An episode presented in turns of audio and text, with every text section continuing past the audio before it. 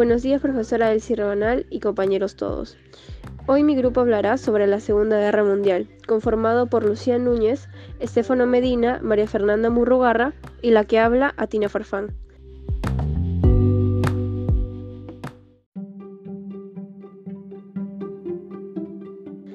La Segunda Guerra Mundial fue un conflicto armado que tuvo lugar entre los años de 1939 y 1935 y que involucró de manera directa o indirecta a la mayor parte de las potencias militares y económicas de la época, así como numerosos países tercermundistas. Las tensiones chino-japonesas. Después de la Primera Guerra Mundial chino-japonesa, 1894 y 1895, Japón se había convertido en una potencia imperial, que no veía con ojos buenos a China y la Unión Soviética.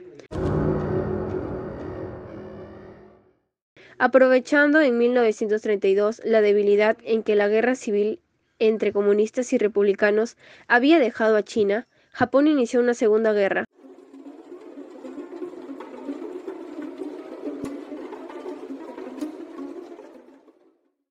y ocupó Manchuria, expandiéndose luego por el Asia Menor hasta verse enfrentado por los Estados Unidos. La invasión alemana de Polonia. Alemania inició su expansión territorial tomando Austria y parte de Checoslovaquia, sin que hubieran mayores conflictos. Cuando en 1939 Hitler estableció un pacto con la URSS para repartirse el, territorio polaco y procedió a invadirlo.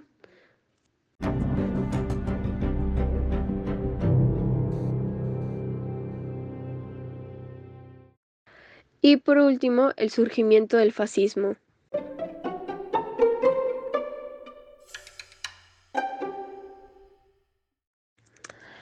A mi parecer, la Segunda Guerra Mundial es un hecho muy relevante de la edad contemporánea. Fue tal su grado de importancia que marcó el mundo y su historia. En algunos aspectos fue de manera positiva y en otros fue de manera negativa. En cuanto a otras cosas, creo que no todo fue malo. Gracias a la Segunda Guerra Mundial tuvimos avances tecnológicos. Antecedentes. Guerra Civil Española. Desde 1936 a 1939. En el verano de 1936 estalló la guerra civil en España. Alemania e Italia enviaron cuerpos militares, tales como la Legión Cóndor, con el objetivo de ayudar a la facción fascista o falange española, y de esta forma probar el nivel de destrucción que alcanzó el uso de las armas nuevas, como el bombardeo de ciudades. Esto se observó principalmente en la destrucción de Guernica. Expansión japonesa. El régimen totalitario japonés, dirigido por el emperador Hirohito, pero con una influencia predominante de las Fuerzas Armadas, logró en 1932 controlar Dongbei, Pingyuan, Manchuria, constituyéndose el estado de Manchukuo. De esta manera, Japón en 1937 se expandió hacia el norte de China, Shanghái, Nanking y Hankou, cometiendo abusos contra la población civil. Pacto no agresión germano-soviético.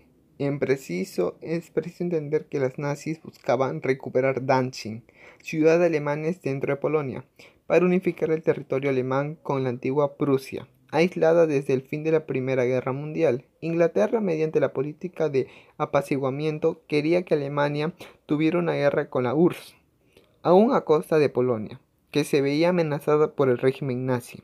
Para calmar el régimen polaco, Inglaterra firmó con ese país un pacto militar.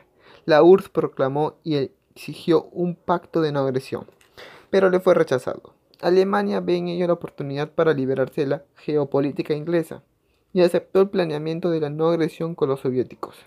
Este pacto fue firmado por los encargados de los despachos exteriores, Molotov de la URSS y von Ribbentrop Alemania el 23 de agosto de 1939, en el que se establecía una cláusula secreta el reparto de Polonia, pero que en realidad aseguraba el Tercer Reich un ataque por un solo frente al occidente.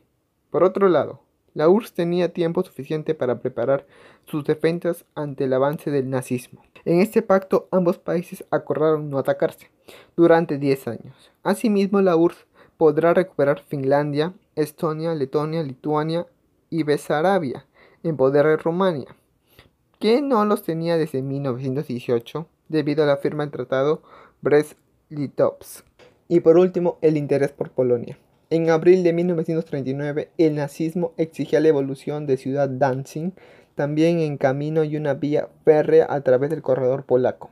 Inglaterra, para evitar una guerra, pretendía ceder a la exigencia nazi y entregar ese territorio, perjudicando sin reparos a Polonia. Sin embargo, Varsovia, capital polaca, no aceptó.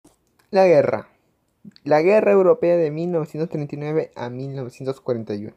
Alemania inicia su avance hacia Polonia con la Guerra Relámpago, la Blitzkrieg, que consistía en rápidos acometidas con las divisiones Panzers, tanques, y las Luftwaffe, Fuerza Aérea Alemana, mientras que los soviéticos ocupan la zona oriental de Polonia y recupera Bielorrusia Occidental, perdida después de la Primera Guerra Mundial. Inglaterra declara la guerra a Alemania, pero no envía refuerzos militares a Polonia, esperando que se rompa el pacto de no agresión. Pero esto todavía no fue así. A finales del mes de septiembre, Polonia sucumbe. Los soviéticos logran recuperar los países bálticos y toman parte del territorio Finlandia, permitiéndoles defenderse de cualquier ataque que provenga del oeste. La lucha por el control de Finlandia se llevó en la línea de Marheim. Las bajas estiman en 200.000 por el lado soviético. A este hecho se le llamó Guerra Ruso-Finesa. La guerra ficticia, iniciada en octubre de ese mismo año, que se produce ante la ausencia de actividad militar que culmina en abril de 1940 con la invasión de Alemania hacia Dinamarca y Noruega, buscando el control del puerto sueco de Narvik, salida de hierro. Gran Bretaña trató de bloquear esta ruta comercial, pero no lo consiguió. Cabe recalcar que la URSS en 1938 había intentado conseguir un acuerdo de seguridad colectiva con Francia y Gran Bretaña, ante las concesiones a Alemania en la conferencia de Múnich, porque el socialismo veía peligrar su desarrollo ante la expansión nazi en Europa Oriental. Su pedido fue rechazado. Los alemanes decidieron tomar el control de Oslo, Kristiansand, Stavanger, Bergen y Trondheim en Noruega, contando con el apoyo de los nazis locales como de Bitcoin. Quisling, Noruega cayó en poder Alemania. El fracaso del envío de tropas anglo-francesas provocó la dimisión de Chamberlain y el ascenso de Winston Churchill como primer ministro en Gran Bretaña. El 21 de mayo se produjo la batalla de Arras, que fue una derrota del ejército anglo-francés. Ante ello, los aliados decidieron evacuar por Dunkerque a través de la Operación Dynamite. La Luftwaffe intentó detener la operación, pero no se logró ese objeto. Más de 300.000 lograron escapar, en su mayoría ingleses. El 5 de junio, los nazis atacan sobre el río Somme. Inglaterra ya no participa en la etapa final por detener la ocupación. Los nazis controlan ya el norte y el centro del país. Para el 22 de junio se lanzó ofensiva contra la línea Maginot. Ante ello, oficiales franceses solicitaron la firma de un armisticio que se dio en Compiègne, mismo lugar donde Alemania se rindió en la Primera Guerra. Alemania ocupó las dos terceras partes de Francia. En la restante se creó el gobierno de colaboraciones en Vichy por Pétain. Las fuerzas rebeldes francesas, que no aceptaban la ocupación, se reúnen en el exilio en la ciudad de Londres al mando del general Charles de Gaulle para organizar la resistencia y agrupación milicianos. La derrota francesa se debió a la inutilidad de la línea Maginot, frontera militarizada con Alemania, pero hay que recalcar que los problemas sociales y políticos se habían agudizado en Francia por la lucha de los socialistas y comunistas que estaban por tomar el poder. Ante esta situación, los fascistas franceses y la ultraderecha, para no perder el control del Estado, prefieren defender la patria apoyando al invasor nazi. La capitulación francesa dejó a Gran Bretaña como la única capaz de resistir a Alemania. Este último comenzó los preparativos para la invasión definitiva de las islas británicas a través de la operación León Marino. Para ello, era estratégico usar la Luftwaffe y tener el control aéreo sobre el cual el Canal de la Mancha. Así se produjo la batalla de Inglaterra, un bombardeo aéreo sobre puertos e inclusive sobre Londres. El resultado de esta batalla fue favorable a los británicos y el 17 de septiembre Alemania decidió suspender la invasión el 17 de septiembre.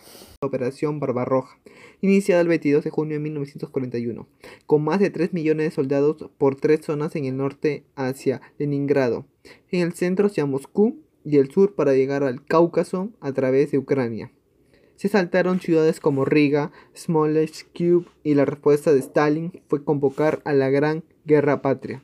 Los diversos pueblos de la URSS debían luchar en defender el socialismo. Las nacionalidades y etnias debían abandonar sus diferencias y defender los logros económicos y sociales. Se batieron fieramente cayendo por millones. Ingreso a los Estados Unidos. Ante el avance japonés en el sudeste asiático que había empezado años antes con la invasión a Manchuria, los norteamericanos cortan el suministro de petróleo al Japón y movilizan sus tropas. También hay que considerar que Norteamérica tenía empresas extrayendo caucho y ambicionaban más. Solo faltaba un pretexto. Estados Unidos ingresa a la guerra después del ataque japonés a Pearl Harbor el 7 de diciembre, en Hawái. El ataque nipón fue dirigido por el almirante Yamamoto. Por esa vía militar, Japón para 1942 tenía asegurado el control de Malasia, Singapur, Birmania, Hong Kong y demás ricas zonas de materias primas, como el jule, petróleo, el estaño, química y recursos hidrobiológicos. En el caso de los Estados Unidos, su economía se pone a disposición de guerra con fábricas volcadas a la producción bélica y miles de mujeres empujadas a trabajar en ellas. En enero de 1942, Estados Unidos ejerció presión para que el resto de países de América Latina declarasen la guerra al eje. Esas presiones fueron de intensidad desigual de un país a otro, y las reacciones latinoamericanas no fueron homogéneas, de forma paralela a Estados Unidos. Estableció una serie de bases militares en el continente bajo el pretexto de evitar un posible ataque japonés, iniciándose también en algunos países persecuciones con inmigrantes japoneses, por ejemplo en el Perú. Brasil fue el único país que envió tropas de combate a Europa. En el caso de México envió un escuadrón de combate al Pacífico. Para 1943 Colombia y Bolivia declararon la guerra al eje. Los demás países lo hicieron en el último momento, en 1945, mientras países como Chile, Venezuela y Perú abastecieron de materias primas a los aliados. A finales de 1941, el nazismo estaba controlando casi todo el continente europeo. Países como Rumania y Hungría se adhieron al eje, mientras que Grecia, Yugoslavia y Bulgaria muestran resistencia, pero caen invadidas. El ingreso de Alemania a la Unión Soviética es inminente. En África del Norte, tropas del África Pro están instaladas y Japón, luego de invadir Indochina, ya atacó Pearl Harbor. En 1942, el avance alemán es cada vez más significativo en el norte de África, en especial la zona conocida como el Alamein. En ese mismo año, Japón empieza a controlar diversas zonas del sudeste asiático, ocupando Manila, Borneo, las Islas Salomón, norte de Nueva Guinea, Java, Indonesia, y varias islas del Océano Pacífico. En respuesta, los norteamericanos, al mando del general MacArthur, desarrollan la guerra en el Pacífico con la formación del mando americano, británico, holandés, australiano. Se dan batallas como las del Mar de Java, Mar del Coral, mayo de 1942. Primera batalla donde se luchó con portaaviones, mayo de 1943. En Stalingrado se produjo la parte más contundente de la guerra, los soviéticos lograron resistir el avance nazi. Esta ciudad no debía caer por ser el nudo de caminos al petróleo, del Cáucaso, a las industrias de las Urales y por defender la retaguardia de Moscú. En 1943 la batalla de Stalingrado concluyó con el retroceso alemán, abriéndose un frente de contraataque por el lado oriental. En este accionar los soviéticos estuvieron liderados por el general Zhukov los norteamericanos avanzaban y reconquistaban las islas del sudeste asiático, logrando principalmente entre agosto de 1942 y febrero de 1943 en la batalla de Canal. Churchill y Roosevelt decidieron iniciar una ofensiva aérea sobre Alemania, que se concentrizó en el bombardeo de Hamburgo, julio de 1943, donde murieron 50.000 personas. Mientras tanto, tropas británicas y norteamericanas deciden hacer un despliegue por mar y tierra invadiendo la isla de Sicilia, julio de 1943, e ingresando por el sur de Italia.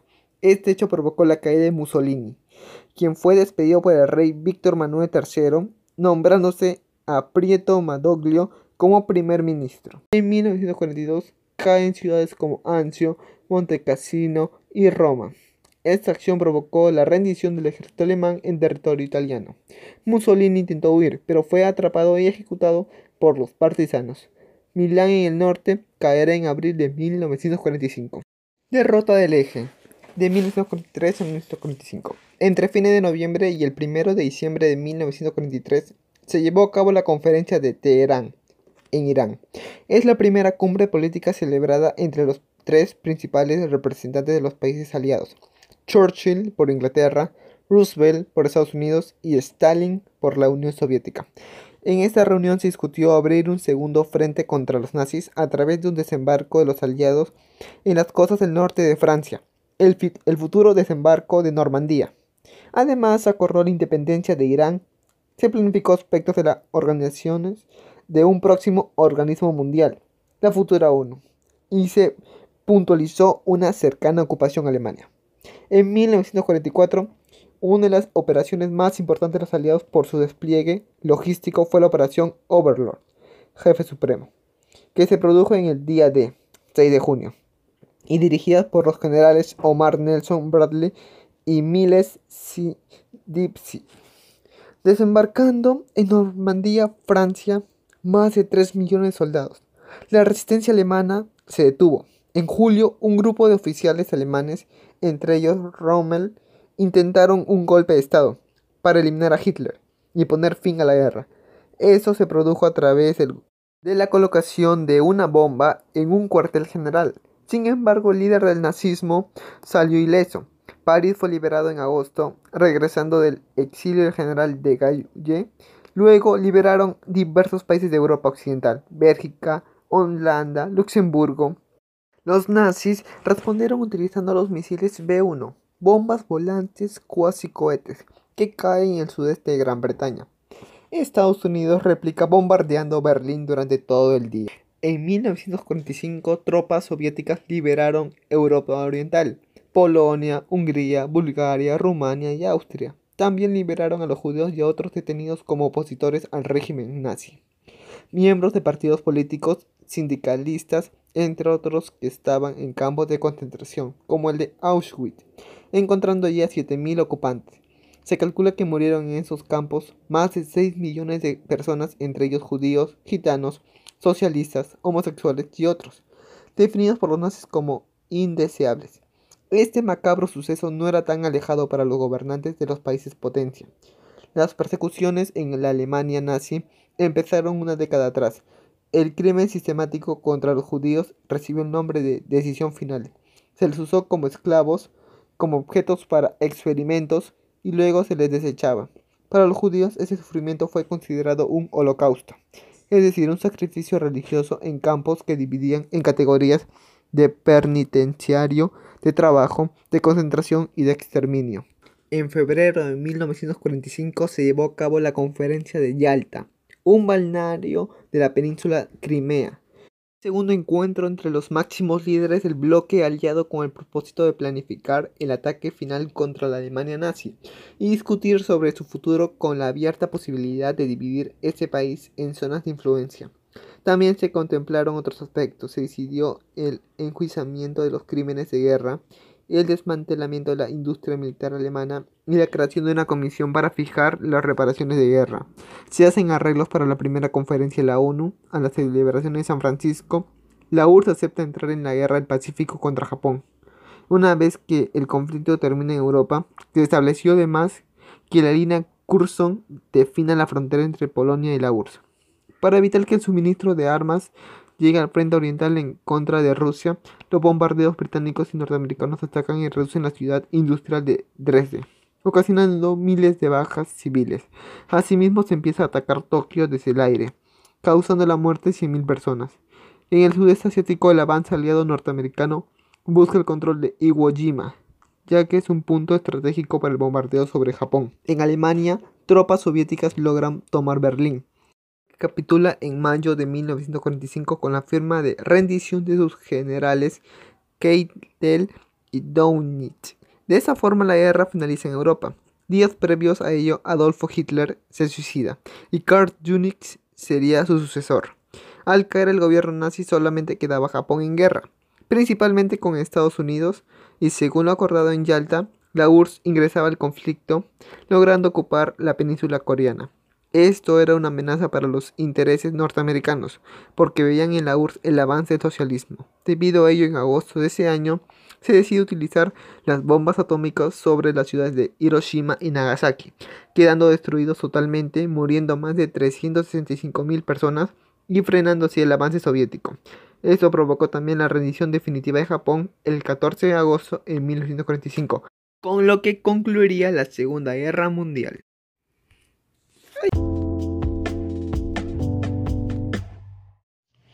Las consecuencias de la Segunda Guerra Mundial fueron particularmente atroces. Algunas de ellas fueron devastación casi total de Europa. Se dieron extensos y devastadores bombardeos aéreos de las principales ciudades europeas, primero cuando los alemanes conquistaban el continente y luego cuando los aliados lo liberaban, lo cual se tradujo en una destrucción casi total de las mismas. Esto requirió luego grandes inversiones económicas para su paulatina reconstrucción, como el llamado Plan Marshall propuesto por los Estados Unidos. Otra de sus consecuencias fue el inicio de un mundo bipolar. Las potencias europeas, tanto aliadas como el del eje, quedaron al final del conflicto, tan debilitadas económica y políticamente que la conducción de la política mundial pasó a los dos nuevas superpotencias, los Estados Unidos y la Unión Soviética, dando así inicio a la llamada Guerra Fría. Otra conclusión es la división de Alemania. Una vez derrotada Alemania, su territorio pasó a control de los países aliados y de la URSS, por lo que se dividió al país en dos naciones completamente distintas, la República Federal Alemana con sistema capitalista y bajo control norteamericano, y la República Democrática Alemana, con sistema comunista y bajo administración soviética. Alemania volvería a unificarse en 1991, tras la caída del muro de Berlín. El surgimiento de nuevas tecnologías.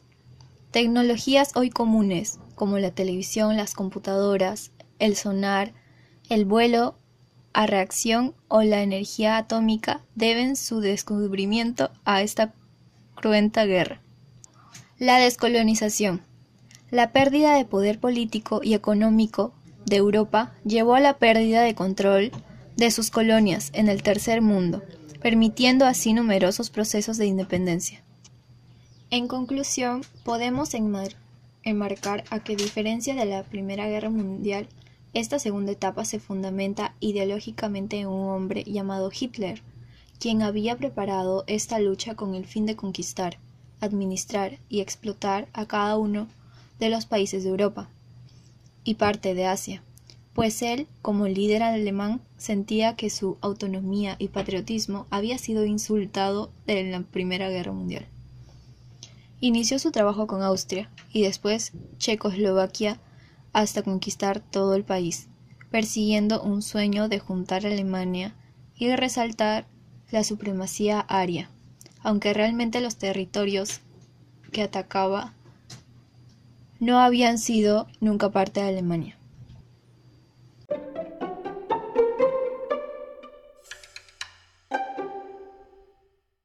En mi opinión, hablando de manera general, a mi parecer, la Segunda Guerra Mundial es un hecho muy relevante de la edad contemporánea. Fue tal su grado de importancia que marcó el mundo y su historia, en algunos aspectos de manera positiva, pero en muchos otros aspectos de manera negativa. Me parece muy impresionante la, manera en que algunos personajes como Stalin, Mussolini y principalmente el mundialmente conocido Adolf Hitler llegaron a ese grado de poder en el que la gente lo seguía.